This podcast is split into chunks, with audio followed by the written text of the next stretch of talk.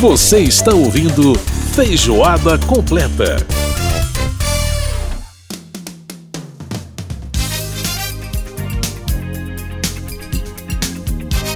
Estamos de volta com Feijoada Completa desta semana. Lembrando que você pode participar do programa mandando sua mensagem pra gente pelo rádio câmara.leg.br. Também no nosso WhatsApp 61 999 78 90 80. Ao fundo a gente ouve Phil Collins, I Cannot Believe It's True, essa música aqui é, foi o segundo álbum solo né, do Phil Collins. Belíssima canção. Phil Collins foi o cara que sugeriu que 13 de julho fosse considerado o dia do rock por causa aí do Live Aid, né? Por causa do show do Live Aid. Phil Collins, com um detalhe interessante, se apresentou nos dois shows, tanto no, no estádio de Wembley, em Londres, quanto no estádio JFK em Filadélfia, na Pensilvânia, lá nos Estados Unidos. Ele pegou um Concorde na época, né? Tinha o Concorde, fazia três horas de voo entre Londres e Nova York. E o Concorde chegou com ele lá e ele conseguiu se apresentar nos dois shows. Legal demais. Muito bem, agora é hora da gente falar de esportes olímpicos aqui no Feijoada. Ciclo Olímpico. Atravessando o planeta rumo a Tóquio 2020. Sandro Farias, mais uma vez participando aqui com a gente do nosso Feijoada Completa, falando de esportes olímpicos e agora com mais do que nunca a proximidade dos Jogos de Tóquio. Sandrei, tudo bem? Tudo bem, meu querido. Estamos mais perto mesmo do que nunca. O que já estava previsto para ser no ano passado. Vamos, né?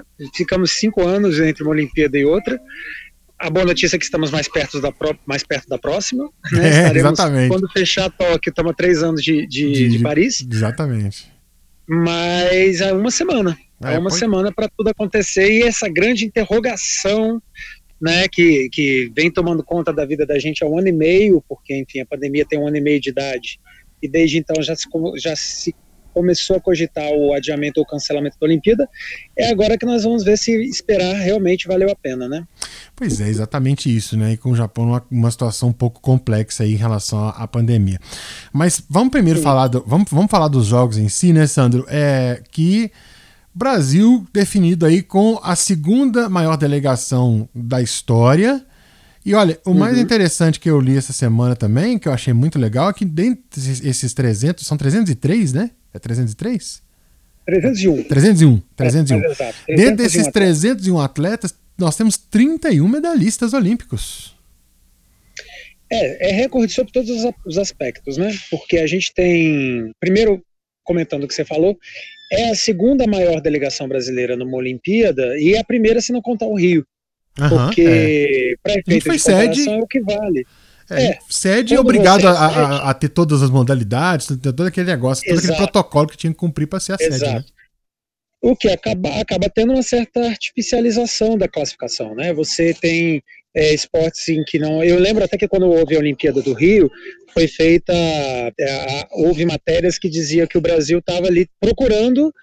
Não me lembro qual foi a modalidade, se foi o rugby ou alguma outra modalidade, que estavam procurando atletas é, que não é, para alcançar o um nível técnico para que tivéssemos a, uma representação é, então na Olimpíada, ou seja, procura-se, uhum. procura-se atletas. É, e o normal é procura-se vagas. Exatamente, então, exatamente.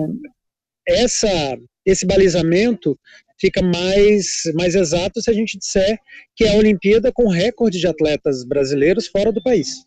Né, numa uhum. Olimpíada fora do país, até porque só houve uma, é a Olimpíada com maior participação de brasileiros, o que surpreende em vários aspectos, que a gente já comentou aqui durante essa nossa, essa nossa jornada, né, de quatro anos de ciclo olímpico, cinco, na verdade, entre uma Olimpíada e outra, Isso. que a gente tem, que o Brasil tava, é, que havia muitas dúvidas a respeito da continuidade do projeto olímpico brasileiro depois do Rio.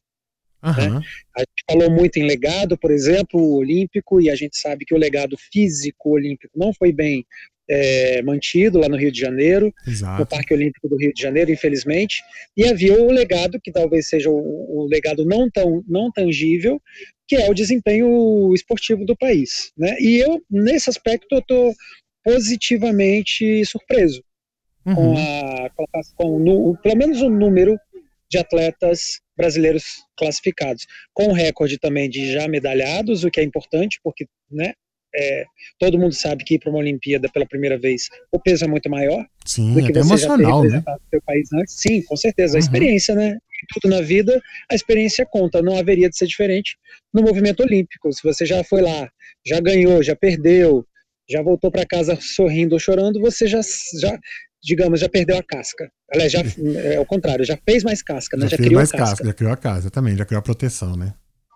Exato. Até as expectativas acabam sendo boas, né? Apesar desse momento conturbado que a gente está passando, Brasil em especial, ainda com a pandemia, e o, e o, e, e o, o Japão também, muito especificamente. É, tanto é que, né, notícia recente, não é nova, mas recente, houve essa, essa proibição de que as arenas recebessem, grande parte das arenas recebessem público, o que por si só já é uma quebra muito grande do emocional de uma Olimpíada, né, Dete? Verdade. Verdade. Mas, de qualquer maneira, as expectativas, aí se a gente for falar em número de atletas, 301 atletas. O Brasil está em 35 modalidades, é outro número que a gente pode falar sobre. É, são 50 modalidades, 50 redondo. O Brasil está em 35, ou seja, 70, fazendo uma conta mental aqui, 70 75%. 70, é, 75%, é, é por aí. Das modalidades. Então, de maneira que eu acho que a gente está muito bem representado na Olimpíada. Vamos ver se isso vai. Também há uma previsão de que a gente consiga no recorde de medalhas, né? Mas. É 70 cravado, número... viu, Sandro? Só, só fazer, refazer a conta aqui. 70 cravado, 70%. Que bom que você me salvou aí na, na matemática. É, então, o número exato de participantes nós temos. O número de medalhas nós não temos, obviamente. Gostaria, é até bom que não tenha, porque a gente vai ter essas emoções para viver aí nas próximas semanas. Mas eu estou achando que a gente bate o recorde dessa vez de 20, viu? De 19, no caso, chegando a 20, pelo menos. Uhum, uhum. É, aqui tá. E a sua opinião, você também está achando que a gente vai bem? Eu acho também. Eu acho, eu acho que tem. É, é... Eu, eu, eu, tenho certas dúvidas em relação aos ouros, e a gente tem que sempre contar que aqueles muito certos em algumas Olimpíadas que a gente tem uma experiência de que um, aquele que você tinha certeza que ia, não vai. Entendeu? É. Então, por exemplo, não se surpreenda se, por exemplo, estou só dando um exemplo, pelo amor de Deus, não, não me batam, mas não se surpreenda se, por exemplo, o Ítalo e Medina perderem, né? E, e, e acontecer é, uma coisa. esperada Exato, não acontecer. Né? não acontecer. Então, é, é, a gente sempre tem que ficar com o pé atrás com essas coisas, porque a gente sabe que a Olimpíada é Olimpíada. É engraçado, a gente teve muito isso, né? Por exemplo, a Daiane dos Santos a, o Diego Hipólito, né, principalmente esses, esses, atletas da ginástica, o vôlei feminino em 2004.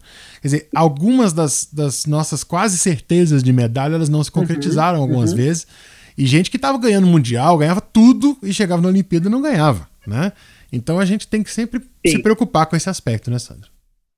E assim como pelo outro lado acontecem surpresas, como no, que, que, que, não estão cotadas, vou dar o exemplo do Thiago Braz, uhum. que ganhou ouro no salto com vara, que não estava cotado. E a maior imagem do salto em distância que para a medalha estava bem classificada, mas né, a gente não tinha, a gente não apostava no ouro para ela, né? Apostava tendo uma colocação, não, mas, no mas no ouro, é. é. Exatamente. E aí foi engraçado que você falou sobre o vôlei feminino. É, quando se trata de esporte coletivo, talvez seja mais difícil ainda de prever. Porque o, o, o esporte individual, geralmente, ele tem, ele se, ele se vale de, de índices. Né? Então você tem o corredor ali que vai, é, vamos pegar aí um Michael Phelps ou um, um Bolt como exemplo, aposentados já, mas valem como exemplo eterno. Então você tem ali mais ou menos o índice que o cara tem, você sabe que ele vai chegar perto daquilo, a não ser que ele, enfim, que o, que o, que o Bolt tropeçasse ou que o Phelps, enfim, se afogasse no meio da piscina, que é, é, é, é muito difícil, é mais Seria, difícil que o meteoro é, cair na Terra. Exatamente. Então, mas, mas existe a questão do índice, né? Você sabe qual é o limite do atleta. No esporte, no esporte coletivo, isso não existe. Aí eu vou te dar um exemplo de uma frustração muito grande minha. Você falou do vôlei feminino em 2004. Na Olimpíada em 2016, agora do Rio, eu dava como a medalha mais certa de todas o vôlei feminino brasileiro ganhando ouro.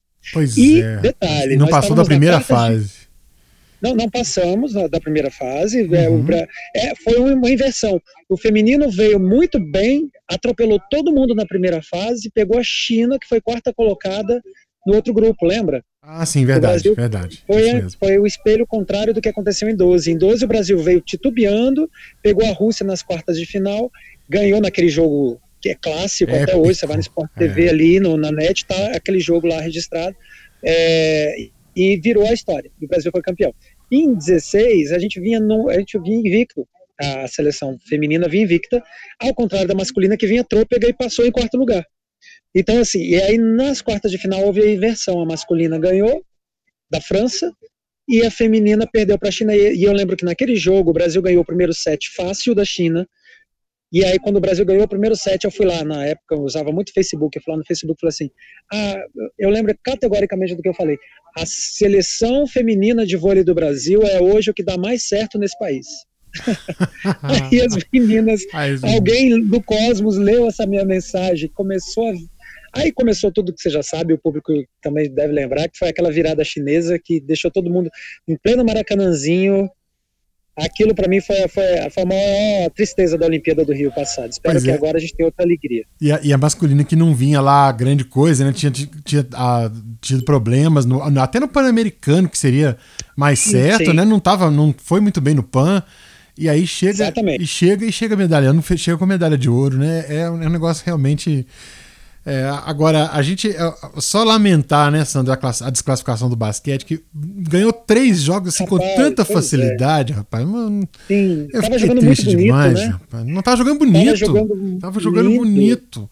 Eu não consegui Mas entender. É, síndrome, é uma síndrome que, que o basquete masculino e feminino brasileiro estão então, enfrentam desde que perdeu suas grandes estrelas. Desde Aham. que o basquete perdeu Paula e Hortência, quer dizer, perdeu não, né? Elas é, se, aposentaram, se aposentaram e aí não dava, uhum não dá mais para ficar fazendo cestas de três maravilhosas como a Paula, que eu acho a maior jogadora de todos os tempos.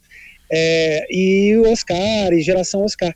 Porque o Brasil perdeu a, a, a sapiência, deixou de saber ganhar. Uhum, é, e aí é. o, que, o que houve desde então foi que o Brasil chegava ali, chega com condições, tem um treinador excelente, que é o nosso o treinador croata, o nome dele é meio complicado de falar, mas enfim, a gente teve o Manhano, que era o, também o argentino, que são, são é, treinadores ganhadores de medalha olímpica, medalha de ouro no caso do Manhano com a seleção argentina de 2004.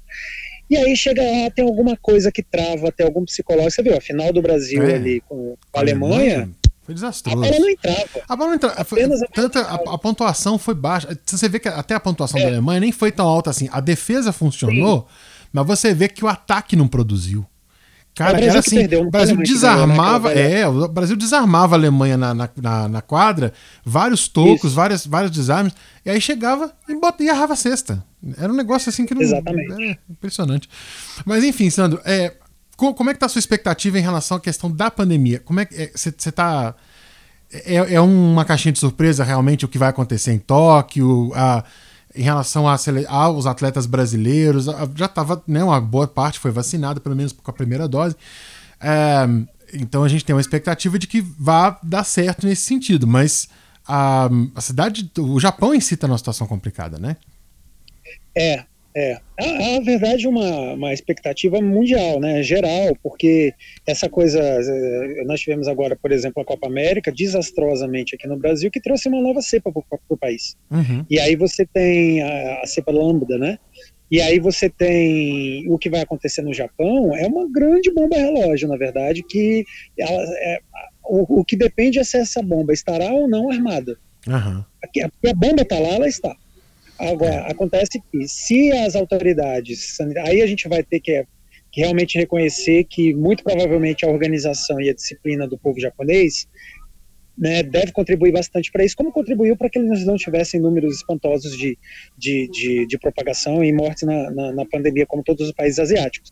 Agora, é, a exceção da Índia, né? Uhum. Mas é, ali você tem uma linha muito tênue entre o perigo representado por ter gente do mundo inteiro, embora não, não tenha público do mundo inteiro, mas os, e os atletas também estão em regimes de bolhas, né? Uhum. Mas é muita gente, né? É muita e gente. todo lugar que tem muita gente, você tem um risco muito maior. Então, é, vamos, vamos esperar que a Olimpíada haja vitórias, haja derrotas, mas não haja nenhuma, nenhuma, ah, enfim, tragédia maior, que seria no caso sei lá, uma propagação maior do vírus, é. uma contaminação, ou as pessoas levando o vírus para outros países. A verdade bendita é a seguinte, Edson, pelo povo japonês não haveria Olimpíada. Uhum. Né? Se, é, se, eles pudessem escolher, foi feito, foram feitas aferições a respeito, é, não haveria Olimpíada. É, mas acontece que é uma série de contra. Tem muitas coisas, muitas variáveis, né? Tanto financeiras, né? Questão de publicitária, merchandising, uhum. como também a própria questão da geração dos atletas, né? Porque você imagina, tem geração de atleta que se perdesse uma Olimpíada ia perder a oportunidade de, de representar o país é. mais uma vez é. ou até para sempre. É, muita gente então, podia estar é, aposentando, tudo muito complicado. Né? É, tudo muito complicado. É tudo, é tudo, bastante complicado, né? Vamos esperar que seja tudo bem e que a gente consiga superar essas 20 medalhas aí para romper mais uma barreira. Rompemos a barreira dos dois dígitos lá em Atlanta, 96, mas desde que a gente rompeu essa barreira dos dois dígitos, nunca mais passamos do, da, da, da, primeira dezena. Pois é. Nunca mais chegamos, nunca chegamos na, na segunda dezena. Eu queria ver o Brasil ganhando de 20 a 30 medalhas. Vamos ver se eu vou ter saúde e a gente ainda vai ter ciclo olímpico antes de nos aposentarmos antes disso. pois é. A mim ainda falta um tempinho para você também, então vamos, vamos fazer a. Vamos, vamos, vamos, torcer, vamos torcendo e fazendo a nossa parte fazer aqui, dando a cobertura. Né? Beleza. Sandro. Sandro Farias, brigadíssimo pela presença mais uma vez. Vamos aí nessa expectativa. 301 atletas realmente é é bacana demais, dadas todas as condições que a gente está vivendo. É uma, um número fantástico que a gente está mandando aí de atletas para Tóquio. E agora é preparar para ficar acordado de madrugada, né? Exatamente, trocar o dia pela noite. É isso aí. É coisa que todo Olimpo maníaco acaba tendo que fazer, sei lá, de 10 em 10 é, anos, porque é, eles adoram estar na sempre na Ásia. Cai né? na Ásia, né? É, na Austrália. Exatamente, né? Pequim, Sydney, vou te contar. Mole não. Exatamente. Tá bom, Sandro, grande abraço para você, valeu. Para você também, meu amigo. Até a próxima. Tchau, tchau. Muito bem, ouvimos aí o Sandro Farias falando com a gente sobre os Jogos Olímpicos, a abertura aí no dia 23 de julho, portanto, dos Jogos Olímpicos de Tóquio. Bom, a gente vai ouvir agora a música que o Phil Collins tocou nos dois shows, tanto em Londres quanto na Filadélfia, nos Estados Unidos. Ele tocou essa canção aqui. Lá em Londres com banda, na Filadélfia ele se apresentou sozinho ao piano. Essa canção que é das mais famosas dele. Against All Odds, Phil Collins. just let